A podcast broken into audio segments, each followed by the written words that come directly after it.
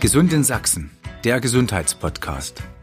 Alles, was zu den Themen Gesundheit, Vorsorge und moderne Heilmethoden in Sachsen wichtig ist. Redakteur Jens Fritsche im Gespräch mit Experten.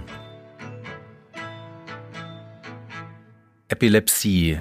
Fast eine Million Menschen in Deutschland leidet an Epilepsie. In Sachsen sind es rund 40.000 Betroffene. Das ist zwar vergleichsweise die komplette Einwohnerzahl einer Stadt wie Freital und dennoch nur gut ein Prozent der Bevölkerung. Scheinbar zu wenige, dass Epilepsie in der Gesellschaft tatsächlich eine Rolle spielt.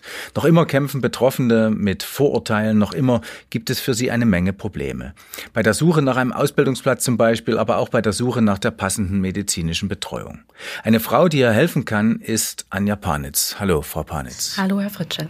Sie sind äh, Diplom-Sozialpädagogin in der Epilepsie-Beratungsstelle in Dresden. Naiv gefragt, sollte der erste Weg nach einem ersten Anfall zum Arzt führen oder sind Betroffene auch in ihrer Beratungsstelle richtig? Epilepsie ist eine Erkrankung. Das heißt, der erste Anlaufpunkt ist der Arzt und im besten Fall der Neurologe.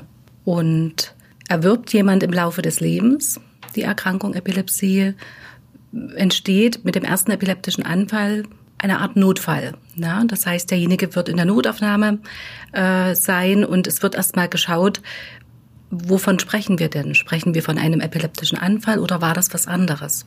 Na? Und erst nach der ersten Zeit äh, der medizinischen Behandlung, sprich äh, Notfallbehandlung, dann vielleicht Einstellung auf ein Medikament, neurologische ambulante Behandlung, vielleicht auch nochmal stationäre Behandlung mit Diagnostik im Epilepsiezentrum. Erst dann werden soziale und berufliche Fragen in den Vordergrund rücken. Das, ähm, Sie haben es gerade erwähnt, das Epilepsiezentrum in Kleinwachau. Sie gehören dazu und dort ist ähm, ja eine, eine sehr intensive ähm, Diagnostik möglich. Also man schaut dort wirklich sehr genau, ist es es gibt ja verschiedene Anfallsleiden, die es sein können. Daraus ist auch, ähm, haben Sie mir schon verraten, die Idee der Beratungsstelle entstanden vor, vor 18 Jahren. Vor über 18 Jahren, genau.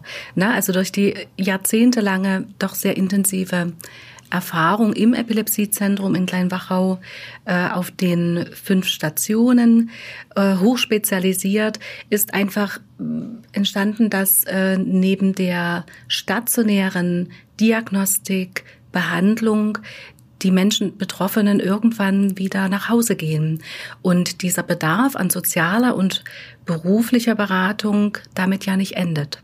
Das heißt, sondern, Sie, Sie, Sie, also eine medizinische Beratung gibt es bei Ihnen nicht sozusagen. Wir sind keine Ärzte, wir sind gut gut geschult. Ne? Wir sind ja Teil des Epilepsiezentrums, nehmen, sind hier auch im ganz engen Austausch, begleiten ja Betroffene vor und nach einer stationären Zeit ähm, und bilden uns natürlich in medizinischen Fragen sehr fort, arbeiten auch mit den Ärzten eng zusammen. Aber wir sind Sozialpädagogen. Ne? Das heißt, wir sind die Experten für die Teilhabe. Das heißt aber trotzdem, Sie sind in der Lage, das äh, schaffen ja nicht allzu viele Menschen, den Arztbrief zu lesen und zu verstehen, weil das äh, ist ja notwendig, damit Sie wissen, was Sie eigentlich äh, tun oder wo Sie helfen können. Richtig. Viele Betroffene bringen auch äh, den Bericht aus der Akutklinik mit, wo wir gern auch nochmal durchschauen und übersetzen, was heißt denn das, ähm, das eine oder andere dann auch in, in Umgangssprache verständlich machen können. Na? Nun kommen die ja wahrscheinlich nicht in erster Linie, um sich das übersetzen zu lassen, sondern weil sie Probleme haben. Was, was ist denn so das, ich sag mal so das Hauptproblem? Wahrscheinlich, ich würde vermuten, berufliche Dinge. Das kommt sehr auf den Zeitpunkt an, wann die Menschen zu uns kommen und wann Fragen entstehen. Das können nach einem ersten Anfall sein. Jemand, der im Erwachsenenalter einen ersten epileptischen Anfall entwickelt, die Diagnose Epilepsie erhält. Dann wird es vielfach um das Thema Mobilität, Beruf, aber auch Alltag, Familienleben gehen. Ist ähm, der Betroffene, der Patient ein Kind oder ein Jugendliche wird es viel um schulische Dinge gehen, äh, um die braucht derjenige vielleicht auch Nachteilsausgleiche, na worauf ist zu achten, zum Beispiel im Sportunterricht und so weiter. Das kommt quasi sehr darauf an, in welcher Lebensphase und zu welchem Zeitpunkt kommen die Menschen zu uns. Das heißt, äh, bevor wir mal ein bisschen konkreter vielleicht darauf eingehen, das, das klingt ja, dass sie auf allen Gebieten äh, zu Hause sein oder in allen Gebieten zu Hause sein müssen. Alle Gebiete, die das Leben betrifft. Ja, also die den Alltag von uns allen betrifft und natürlich auch den Alltag von Menschen mit Epilepsie. Sie haben es ja schon angesprochen. Ne? Also Mobilität ist ja zum Beispiel ein, ein Thema. Die meisten dürfen nicht mehr Auto fahren oder ich weiß gar nicht, ob man Fahrrad wahrscheinlich auch nicht, weil immer ein Anfall passieren kann. Fahrradfahren, äh, das ist natürlich immer eine ärztliche Entscheidung. Ne? Ähm, Fahrradfahren durch die tiefste Innenstadt, das würde wahrscheinlich kein äh, behandelnder Neurologe empfehlen. Aber was spricht dagegen auf dem Feldweg oder äh, etwas abgelegene Straßen? Aber auch da empfehlen wir immer einen sehr engen Austausch mit dem Arzt. Was, was können Sie ähm, mitgeben in Sachen Mobilität? Was, was wäre denn eine, eine Frage, die äh, Menschen da bei Ihnen stellen könnten oder was Sie denen an die Hand geben könnten? Ganz kniffliges Thema, weil tatsächlich durch die Diagnose Epilepsie jemand, der auf das Auto oder äh, angewiesen ist, einfach für einen gewissen Zeitraum da eine Fahruntauglichkeit ausgesprochen bekommt. Und es gibt zwar äh, jemand, der jetzt auf, auf Arbeit fahren muss, ne, weil er einen weiten Arbeitsweg hat oder in die Schule, gibt es durchaus Fördermöglichkeiten. Aber was die Mobilität angeht, sind unsere Erfahrungen tatsächlich, dass die Beantragung A sehr langwierig ist, B sehr holprig und wir manchmal den Beobachtungszeitraum dann schon vorüber haben, bevor dann überhaupt ein Bescheid und im Zweifel auch ein ablehnender Bescheid kommt. Das heißt, im Thema Mobilität haben wir leider wenig anzubieten, was Unterstützung auch durch, durch Staatswege angeht, durch, durch Behörden. Aber Sie haben es gerade schon an, angesprochen. Es, äh, äh, also es, es gibt auch bei Ihnen oder Sie, Sie helfen bei der Suche und äh, auch beim Finden, hoffe ich, von Fördermöglichkeiten. Richtig, richtig. Na, im, also Mobilität ist, ist das eine, wie schon angesprochen, eher kniffliges Thema, aber im beruflichen äh, gibt es doch viele, viele Möglichkeiten, na, wo wir gemeinsam mit den Betroffenen, auch mit den Angehörigen schauen, was sind die Ziele, was sind die Wünsche, wo, wo soll oder wo ist jemand vielleicht auch schon angestellt oder wo, in welche Richtung möchte jemand beruflich sich bilden, äh, wo sind die Einschränkungen, die einfach aufgrund der Erkrankung na, durch den gesetzlichen Unfallversicherer vorgegeben sind. Das heißt, wo, wo sind Hürden, was, was würde man vielleicht nicht empfehlen. Ähm, und brauchen wir vielleicht unterstützende Dienste, na, wie die Integrationsfachdienste. Das mhm. klingt so ein bisschen durch. Ein Teil Ihrer, äh, wie sagen Sie, Klienten oder Besucher? Ratsuchenden. Ratsuchende. In der Beratungsstelle sagen wir mhm. Ratsuchenden. Also ein Teil der Ratsuchenden äh, verliert ihren Job. Ist das so rauszuhören? Hm, das möchte ich nicht weder, weder bejahen noch verneinen. Ähm, die Schwierigkeit ist, dass jemand, der die Diagnose erhält, erstmal im, im Krankenstatus äh, ist und dann medikamentös vielleicht eingestellt wird und dann vielleicht bemerkt, oh je, ich bin als Tischler zum Beispiel äh, angestellt und kann jetzt die und die Tätigkeiten, nämlich Bedienung von den und den Maschinen für den Beobachtungszeitraum X nicht nicht ähm, nicht umsetzen, darf ich nicht. An der Stelle wäre unser erster Schritt zu sagen, beantragen Sie eine Schwerbehinderung und dann können wir unterstützende Dienste dazu holen. Ja. Ziel ist immer, die Hürden abzubauen. Also auch unser Ziel als Beratungsstelle ist es, äh, unterstützend, beratend den Betroffenen, aber auch den Institutionen, auch den Arbeitgebern oder Schulen und Kitas zur Seite zu stehen, damit diese Hürden abgebaut werden können. Also Sie haben es gerade angesprochen, das ist, ist ja, glaube ich, auch ein spannendes äh, Thema dass nicht nur die Betroffenen selbst Hilfe brauchen, sondern ja, vielleicht wollen ja auch die Unternehmen die Menschen behalten ähm, sind ja oft nicht grundlos angestellt. Ähm, das heißt also auch, wie muss man sich das vorstellen? Dann bringen die Ratsuchenden die Unternehmen mit oder gehen sie auch mal äh, an die Arbeitsstelle und schauen sich dort um?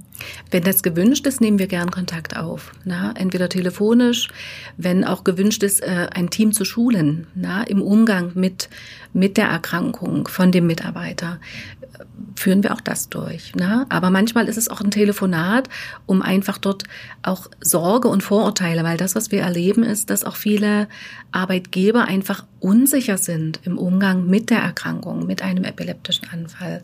Und dort hilft in erster Linie Information, nämlich zu erklären, was ist es, worauf muss man vielleicht achten. Und ähm, unsere Erfahrungen haben gezeigt, dass dann eine Integration gut aufrechterhalten werden kann. Schwierig ist es dann, wenn wir in einem Arbeitsbereich sind, wo die Beschränkungen sehr deutlich sind, wenn wir das Thema Höhe nehmen. Ne? Jemand, der als Dachdecker arbeitet, dort ist der Beschränkungszeitraum enorm lang und dort muss man auch manchmal sagen, da ist eine Integration auch perspektivisch eher unrealistisch. Ja, das heißt, dort geht es darum zu überlegen, wo kann die Reise dann hingehen. Beschränkungszeitraum heißt, dass, dass ähm, wenn man jetzt, weiß ich nicht, ein Jahr keinen Anfall hat, darf man wieder aufs Dach oder? Bei der Fahrtauglichkeit ist es so dieses sogenannte magische Jahr. Ne? Dann spricht man von der mittelfristigen Anfallsfreiheit. In der Regel fallen viele Beschränkungen nach diesem Beobachtungszeitraum weg. Beim Thema Höhe ist das nicht so. Ja, dort sind die Beobachtungszeiträume sehr lang und in der Regel dann auch ohne Medikamente. Es ist abgestuft nach den Höhen, ähm, aber die allgemeine Unfallhöhe ist so ein Meter. Na, und erst nach zwei Jahren dürfte man höher. Das heißt, als Dachdecker, wo man doch in anderen Höhen unterwegs ist, dort wird man viele, viele Jahre nicht tätig sein können. Aus dem Grund wird dort wahrscheinlich immer eine Umorientierung empfohlen. Haben Sie dann Listen oder arbeiten Sie mit, mit äh, Unternehmen zusammen oder wie finden Sie dann so einen neuen Job? In, Im Vordergrund steht auch die Vorstellung des Betroffenen. Na, was kann er sich vorstellen? Was kann sie sich vorstellen? Welche Stärken, welche Schwächen, welche berufliche Vorbildung ist da? Und erst dann, eigentlich wie jeder, der eine Berufswahl trifft. Ne? Und erst dann wird geschaut, gibt es hier Beschränkungen, worauf muss ich achten? Ne? wenn ich zum Beispiel Krankenschwester werden möchte oder als Erzieher tätig werden möchte oder im Labor. Und dann eigentlich wie jeder andere Bewerbungsprozess wird das angegeben. Also ein Punkt, den wir bei den Betroffenen oft haben, was ist mit dem Thema Schwerbehinderung? Na, gebe ich das in der Bewerbung an? Gebe ich es nicht an? Wie entscheidend ist das? Aber jetzt muss ich mal sagen, eigentlich ist es ja sogar naiv gesagt ein Vorteil, weil Schwerbehinderte werden ja bevorzugt, steht zumindest in den meisten äh, Bewerbungsunterlagen drin. Trotzdem gibt es viele Vorurteile. Auch Betroffene sagen, oh je, damit äh, daraus ergeben sich für mich Nachteile. Wir beraten pro Schwerbehinderung und wir bearbeiten, also und für uns überwiegen die Vorteile. Mit welchen Vorurteilen kommen Menschen zu, also mhm. mit, haben ihre Ratsuchenden zu kämpfen, so ist besser formuliert? Ein, ein Vorurteil ist, dass sie ähm, als nicht so leistungsfähig im Vergleich zu anderen Menschen ohne die Epilepsie vielleicht wahrgenommen werden könnten. Was Quatsch ist. Was natürlich Quatsch ist. Na? Ja, jemand mit einem Diabetes hat auch eine chronische Erkrankung. Ne? Richtig, ja. Genau. Mhm. Und ähm, haben Sie das Gefühl, dass es vielleicht Ängste sein könnten? Was, was tue ich denn in dem Moment, wenn mein Kollege umfällt, dass das auch eine, ein Thema ist? Im Unternehmen unbedingt. Also dort und dort äh, ist die Erfahrung, wenn wenn Informationen gegeben werden, dass die Ängste sich auch abbauen lassen. Heißt, man soll offen und ehrlich damit umgehen. Ja, auch. aber das setzt natürlich auch voraus, dass ich selber mit meiner Erkrankung da auch einen Umgang gefunden habe. Na, wenn ich die nach außen tragen soll, dann dann brauche ich auch selber erstmal auch eine Haltung zu meiner Erkrankung Epilepsie. Helfen Sie da psychologisch? Wir sind Pädagogen, wir sind Sozialpädagogen, aber wenn dort wir versuchen schon zu sortieren, wo gibt's vielleicht auch noch einen Bedarf. Ne? Braucht jemand zum Beispiel psychologische Unterstützung? Braucht jemand, damit so diese Krankheitsverarbeitung ne, einfach auch in gute Bahnen gerät? Dort helfen wir schon, einfach Anlaufstellen zu finden, ne? auch zu schauen, wo, wo könnte derjenige die Themen, die da sind, voranbringen, bearbeiten. Aber wir als, vielleicht das noch ähm, einfügend, wir als Beratungsstelle sind oft so Weichensteller. Ne? Jemand, der nach einem ersten Anfall äh, zu uns in die Beratungsstelle kommt, äh, dort, dort merken wir, dort ist oft so ein Chaos noch. Ähm, so und es ist, oh je, das ist jetzt hier passiert, was soll denn jetzt werden? Ne? Das heißt, unsere erste Aufgabe ist es oft zu sortieren Ja, einfach zu schauen, wo stehen sie in der medizinischen Behandlung? Ist hier vielleicht auch noch mal ein Bedarf da? Stellen zu vermitteln, weiter zu verweisen. Was wäre der nächste Schritt? Ja, also ganz ganz, ganz praktisch. Ja? Und wir merken, dass dieses Sortieren und dieses Weichenstellen auch dazu führt, dass diejenigen wieder die Experten für sich werden. Sie haben ja sicherlich nicht nur Betroffene, die schon im Epilepsiezentrum behandelt werden. Ähm, das heißt aber auch, dass Sie in Abstimmung mit den behandelnden Ärzten vielleicht auch den Kontakt zu den Spezialisten in Kleinwachau, ähm, was ja ein Ortsteil oder gehört ja zu Liga Augustusbad, ein Ortsteil von Radeberg, äh, dass Sie da den Kontakt auch knüpfen können. Mhm. Also wir arbeiten Natürlich mit, mit dem Epilepsiezentrum ganz eng zusammen, aber auch viele niedergelassene Ärzte oder andere Kliniken in, in Sachsen und auch über die Grenzen von Sachsen hinaus ähm, kennen uns und vermitteln die Kontakte. Ja, also das kann Leipzig sein, das kann Halle sein, weil die Epilepsieberatung ist für den mitteldeutschen Raum tatsächlich die einzige äh, im Vergleich zu, zu Bayern, die sind flächendeckend gut aufgestellt, versorgen wir rein, rein geografisch ein riesiges Gebiet bis hoch nach Berlin, dort ist dann die nächste. Und es gibt eine ganz kleine, ein bisschen ehrenamtlich geführte Beratungsstelle in Suhl. Alles dazwischen läuft über unsere Beratungsstelle. Das heißt, viele Beratungen finden telefonisch statt. Jetzt ab März machen wir auch Videoberatungen, also über jemand, der aus dem tiefsten Erzgebirge kommt und auch nicht mobil ist, kann man sich vorstellen, äh, dem fällt es auch vielleicht nicht so leicht, dann nach Dresden zu kommen und äh, die Beratung mit aufzusuchen. Ich wollte gerade fragen, Sie sind ja zu zweit. Ja. Ähm, Sie haben noch eine Kollegin. Das heißt, Sie fahren rum oder bleiben Sie hier und wir sind in erster Linie ähm, in Dresden auf dem Weißen Hirsch in den Räumen der Beratungsstelle, bieten dort persönliche, telefonische oder eine Videoberatung an. Wir führen aber auch aufsuchende Termine aus. Ne? Entweder in Schulen, in Kitas, wenn dort der Bedarf besteht. Oder äh, in Einzelfällen fahren wir auch mal aufsuchend zu, zu Ratsuchenden. Aber das eher selten. Dann wird das oft telefonisch, findet das telefonisch statt. Das ist ja un unvorstellbar. Sie können ja gar nicht ganz Mitteldeutschland. Ne? Genau. Also es ist ja, und mhm. genau, das ist ja auch das, das Thema, was Sie gerade ansprechen, äh, ist ja immer auch sehr individuell. Das heißt ja, Sie müssen sich ja auch schon ein bisschen mal mit dem Menschen befassen. Das ist ja auch eine Zeitfrage. Das ist ja Hut ab. Also, dass Sie da für diesen riesen Bereich verantwortlich sind. Sprechen wir noch mal ganz kurz. Ähm, Sie beraten also Erwachsene und auch Kinder und Jugendliche. Mhm.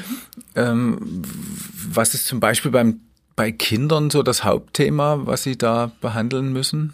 Wenn Familien sich an die Beratungsstelle wenden, können das Fragen sein, worauf muss ich im Kita-Alltag achten, was muss ich dort übergeben, wie ist das, wenn es ein Notfallmedikament gibt, na? wie ist das in, in der Grundschule mit dem Schwimmunterricht? Oder jemand, der vielleicht oft Anfälle im Alltag hat, braucht es vielleicht zusätzlich Hilfen ähm, im, im Schulalltag. Ne? Also dort, dort muss man, muss man sehr genau schauen, wie ist es mit dem Sportunterricht mhm. ne?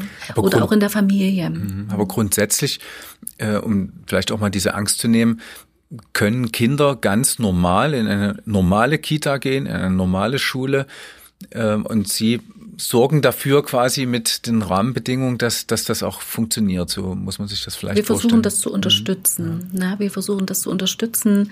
Auch da geht es vielfach darum, Ängste und Vorurteile abzubauen na? und aufzuklären, zu beraten und äh, damit eine Integration, eine Teilhabe ganz, ganz natürlich möglich werden zu lassen. Und die allermeisten Kinder und äh, mit Epilepsie sind in, in Regeleinrichtungen. Ja. Das heißt, Kinder sind auch offener, die kommen damit eher klar als Erwachsene. Mhm. Also ich meine auch zum, das Umfeld, das Kindliche. Mhm. Ich, ich denke, für die Familie ist es, ist es schon ein Schock, ne? wenn im Laufe des, des kind, der Kindheit die Erkrankung äh, auftritt und ähm, nun gibt es ja unterschiedliche Anfallsformen, aber wenn wir von tonisch-klonischen Anfällen sprechen, wo auch das Bewusstsein gestört ist, dann merkt, also weiß das Kind ja am Ende von dem Anfall nichts, sondern das Umfeld sieht es. Und ähm, das ist oft ein sehr erschreckendes Ereignis. Und wir sagen oft, dass der Betroffene den Anfall so im, im Spiegel des, des Betrachters sieht. Ne? Also es gibt, gibt ein Zitat in dem einen ähm, Moses-Buch, das ist so ein Schulungsprogramm für Menschen mit Epilepsie. Da hat mal ein, ein Junge 15 Jahre gesagt, ich habe äh, nie nie verstanden. Ähm, für mich war Epilepsie immer was ganz Normales, aber als ich gesehen habe, äh, die Angst äh, in, in den Augen meiner Mutter, dann wusste ich, das muss was Schlimmes sein. Also ich denke, diese Erscheinungsformen äh, eines Anfalls können schon auch erschrecken. Es gibt, gibt ja auch äh, sozusagen den Wunsch der Mediziner, dass Eltern das mal filmen und äh, zeigen. Raten Sie, das den Kindern zu zeigen, dann, damit die damit umgehen können, was da eigentlich die sehen. Sie sagten es ja, Sie sehen es ja selber nicht. Also die vielleicht nochmal auf die erste Frage, die diese Filme, das wirkt für, für Familien und Betroffene immer ganz komisch, wenn der Arzt darum bittet oder das, das rät, das zu machen. Aber das ist ein ganz wichtiges diagnostisches Mittel, um, um zu sehen, wie beginnt der Anfall. Das ist für die Behandlung dann auch ganz entscheidend. Äh, wie damit dann umgegangen wird, dort würden wir wahrscheinlich immer auch empfehlen, das im Epilepsiezentrum zu besprechen. Da gibt es auch Psychologen, und die Ärzte, wo einfach in, im Team gemeinsam geschaut wird, wie übergibt man das an das Kind und wenn ja, wann oder wie. Aber das, ja, das würde ich immer absprechen im Behandlernetzwerk. Vielleicht zum Abschluss noch die Frage, wie kommt man zu Ihnen? Also im äh, Zweifel mit der Straßenbahn, ne? Aber äh, gemeint ist, brauche ich eine Überweisung oder wie, wie funktioniert das? Also Sie brauchen keine Überweisung. Wir sind ähm, ein kostenfreies Angebot und wir brauchen eigentlich eine Kontaktaufnahme, telefonisch, per E-Mail oder einfach vor der Tür stehen, wobei da immer die Gefahr ist, dass wir im Termin sitzen und keine Zeit haben und wir eh nur einen Termin ausmachen.